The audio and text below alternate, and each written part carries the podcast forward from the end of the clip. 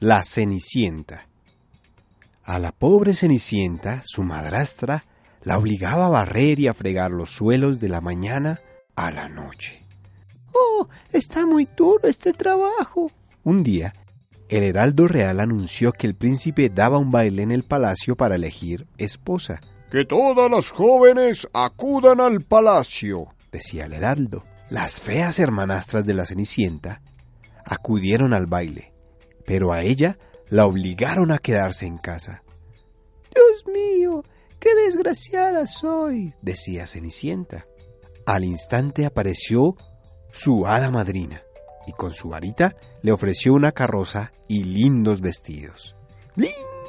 Toman, buena niña, ve a la fiesta, decía la hada madrina.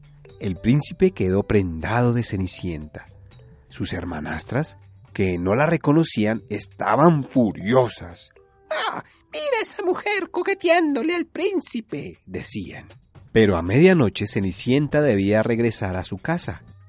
Tan azorada salió que perdió su zapatito. Adiós, gentil príncipe. El príncipe ordenó que todas las jóvenes se lo probaran, pero ninguna pudo calzar el diminuto zapato quiero ser la princesa, decían las mujeres.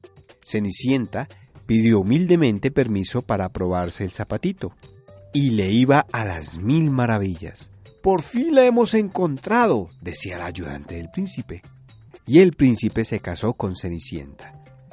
La bella y hacendosa niña tuvo la recompensa merecida. Seremos muy felices, decía el príncipe.